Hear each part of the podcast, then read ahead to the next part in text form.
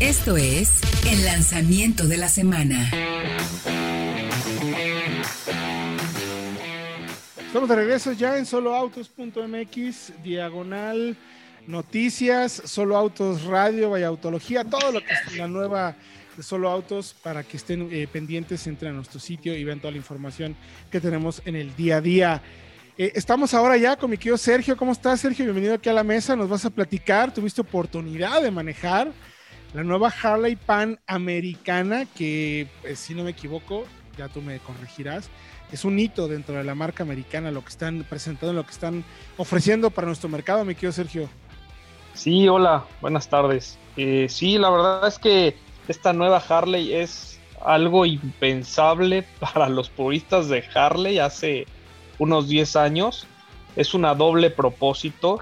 Como saben, las doble propósito han crecido brutalmente en el tema de las motos. Es un tema parecido a los autos, donde hoy en día todo mundo quiere camioneta así sea lo más pequeño y sea un coche elevado, pero le dicen camioneta, bueno, algo en las motos pasa que también empiezan todo mundo a querer las doble propósito y Harley, bueno, pues quiere un pedazo del pastel y se va a la gama alta de, de las doble propósito, llegando en dos versiones con esta Panamérica.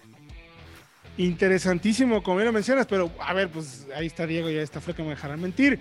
Pues si, si Porsche tiene dos SUVs y la próxima va a ser y el eléctrica. Cross Turismo también ahí está, claro. Y luego está la Guayín crossover sub del Taycan. Pues sí, es, pasa lo mismo en el mundo de las motos, mi querido Sergio. Ahora, tuviste oportunidad de manejarla, ¿no? Sé, sé que la prueba de manejo, como me decías, no fue eh, la gran oportunidad para conocer la profundidad, pero digamos que ¿Tuviste algún primer feedback de cómo sentiste esta comparado con otra doble propósito de marcas ya históricamente productoras y que sabemos que tienen muy buenos propósitos? ¿Cómo la viste, mi querido Sergio? Sí, eh, de entrada es una moto que es fotogénica porque en foto se ve monstruosa, se ve grande. Propone, tiene un diseño que a muchos no les gustará, pero la verdad es que no, no queda desapercibida, pero sí tiene el sello de la marca el diseño ya cuando te acercas a ella ya no se ve tan grande. Y cuando te subes, la verdad es que ya se siente una moto más pequeña dentro de su segmento, siendo hasta ligera, la sentí ligera de, primera instancia. Y algo que sí me llama la atención y que es una característica principal es que eh, la suspensión es baja en la versión special, llegan dos versiones. La versión special rápidamente tiene un sistema que cuando tú agarras la moto baja la suspensión hasta su nivel más bajo para que alcances bien el piso y cuando va subiendo los kilómetros va alcanzando su punto máximo la suspensión. Entonces esto sí es una gran ventaja para personas de cierta altura para tener esa confianza al piso. Entonces, de entrada sí, la posición, la posición de manejo muy creo que al estilo más eh, aventurero, más Harley, el, el manubrio más echado hacia el cuerpo, no un manejo, si lo quieres hacer deportivo off-road, no, no eh, te va a costar, un, poco, de, trabajo. de trabajo. Está más enfocado a largas distancias, viajes largos, más cómodos. Eh, esa es como la primera impresión que tuve en la postura de la moto. Ahora, en términos técnicos, ¿cómo la ves respecto de su competencia más fuerte? El motor, el equipamiento, digo eso de que es curioso, es, el mundo de los coches es al revés, ¿no? Cuando tienes un vehículo eh, que es inteligente en el tema del manejo, pues primero está lo más alto posible para pasar en 4x4 y conforme vas acelerando se va bajando más, baja el centro de gravedad. En las motos es lógicamente inverso, ¿no? Pero ¿cómo la viste mecánicamente? Mecánicamente trae un nuevo motor diseñado de cero por parte de Harley es el famoso llamado Revolution Max, es un motor de 1250 centímetros cúbicos que entrega 150 caballos y 122 libras pie. La verdad es que en cuestión de potencia de números está eh, muy bien en su competencia, en, eso no tiene queja alguna. El motor trae toda la tecnología, cosa que Harley normalmente era muy purista y entre menos tecnología mejor, pero aquí ya se va totalmente pues, a un nicho que sí pide todo el tema tecnológico, un doble árbol de levas, un tema BBT que es el tema del sistema de las válvulas, que abre y cierra menos dependiendo de la potencia y la entrega para tener mejor consumo o mayor potencia. Eh, el motor la verdad es que bastante bien y trae todas las asistencias, trae ABS en curva, eh, ABS off-road, ABS desconectable, eh, control de tracción en varios niveles, varios modos de manejo, traes cuatro modos de manejo ya preconfigurados.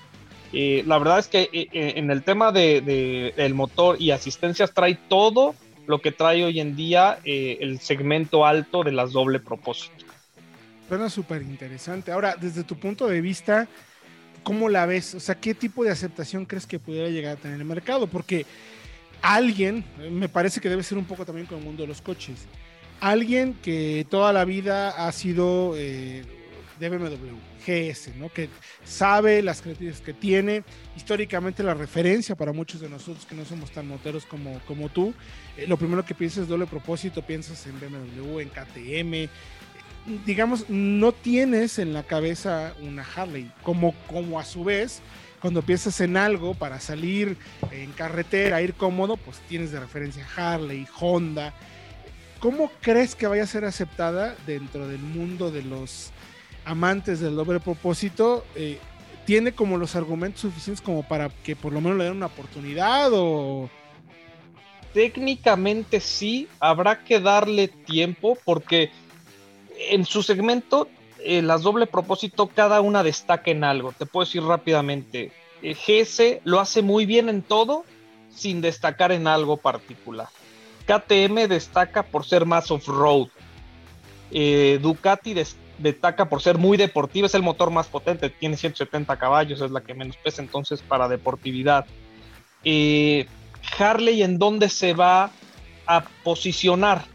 Yo creo desde la posición de manejo se, va a enfocar a rutas largas, típico de que viajes largos, donde pueda salir al off-road, a lo mejor no va a ser su fuerte porque, repito, la posición de manejo le tienes que poner un elevador al manillar para elevarlo, porque cuando tú te paras en el tema off-road, la verdad que los brazos te quedan muy... O sea, no es una posición cómoda para off-road como viene de fábrica. Entonces, yo sí la veo más para viajes largos aunque el tema del precio ahí es donde, híjole, el tiempo dirá, porque la Panamérica llega en dos precios. La base trae, está en 399 mil y la Special, que fue la que probamos, está en 467 mil, sin llantas de radio, son adicionales. Ya la competencia por estos precios ya trae todo, entonces ahí es donde habrá que darle tiempo, habrá que ver eh, el mercado como la, la, la acepta. ¿Qué, tan, ¿Qué tanto es más cara que el rival como la GS que dices que es como la que todo lo hace bien, pues? E, es que está una eh, GS eh, equipada como lo que está, está en 440, 450 mil pesos, ya, ya, con, ya con rines de rayos, eh, que está enfocada para el off-road. Entonces aquí la Panamérica, lo extra que tendría es la suspensión, que, baja en un inicio. A ver, la GS también, pero tú lo tienes que hacer automático, o sea, tú tienes que nivelar las suspensiones. La verdad es que sí la veo un poco elevada a comparación de la competencia, pero veremos. Harley es una marca que también se compra por el corazón, o sea, es Harley, Harley, los son harleros, no les importa, van y compran, aunque es un nuevo nicho de mercado, porque es un doble propósito que, que la marca no tenía y habrá que ver cómo la aceptan los jarleros como tal. Los que ya están en doble propósito, veo complicado que alguien de BM o de KTM se volteen a ver la, Harley, pero hay que darle tiempo. Me recuerda mucho eh, su momento cuando, Harley presentó la V-Rod, que fue muy criticada porque cambiaba incluso, ya me corregiré si me equivoco, el tema de refrigeración, la posición de manejo. Eh, yo incluso llegué a manejarla en su momento y a mí me parecía fabulosa. Pero porque yo no venía de un histórico de Harleys, de las Fatboy famosas, donde todo mundo, bueno, era el, el que te vibre entre las piernas y todo ese show. Y la Birrod fue muy criticada. Ahora, la Birrod, ¿cómo le fue al final? ¿Fue aceptada o de plano no, pues, fue muy mal? Este, le fue muy mal. el purista de Harley es un motor ruidoso que vibre, mucho cromo, cero asistencias. Ese es el, purista de Harley. Pero también Harley está reconociendo que esos puristas pues ya somos generaciones que ya vamos como de salida, por así decirlo. de salida.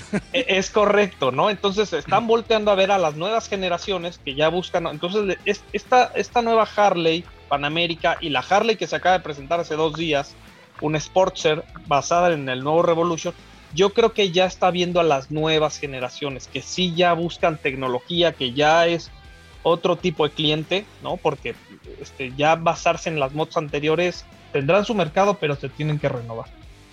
Está muy interesante, mi querido Sergio. Espero que pronto podamos eh, tener oportunidad con la marca de ya empezar a hacer la prueba para que nos des más detalles de cómo la ves en manejo y por ahí hasta una comparativa con la BMW, porque finalmente eh, en este mundo de las motos y justo lo que queremos hacer contigo y una de las metas que tenemos aquí en Solo Autos, Vaya Autología, es que en el tema de contenido de motocicletas también podamos dar ese giro de análisis, no tanto eh, solamente recitar las fichas técnicas, sino poder darles la opinión a las personas, que es justo lo que tú nos decías, ¿no?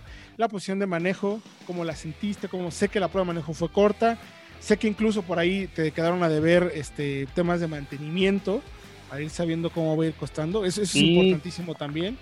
Pero bueno, ya tendremos oportunidad más adelante, mi querido Sergio, de poder hacer una prueba eh, para que nos sigas contando un poquito de este mundo. ¿Dónde te pueden encontrar si alguien quiere saber más de motos y platicar contigo al respecto? Bueno, de entrada pues, tenemos el, de arroba solo autos y el personal eh, arroba keko F1, las dos con cada kilo, F de foco y un 1. Ahí ese es mi Twitter personal. Ahí me pueden localizar para cualquier duda, pregunta, sugerencia de alguna moto o opciones que tengan de compra, poder ayudarlos un poco. Y toda la información también en soloouts.mx, diagonal noticias. Ahí tenemos eh, creo que más pronto, mi querido Sergio, ya podremos subir más todo el material. Te prometo que pronto tendremos todo lo que hemos platicado, pero para que estén bien enterados de este fascinante mundo de los autos, nosotros vamos a ir a un corte y regresamos con más información aquí en Solo Autos Radio Vaya Autología a través del 105.9 de FM, Éxtasis Digital en la bella ciudad de Guadalajara.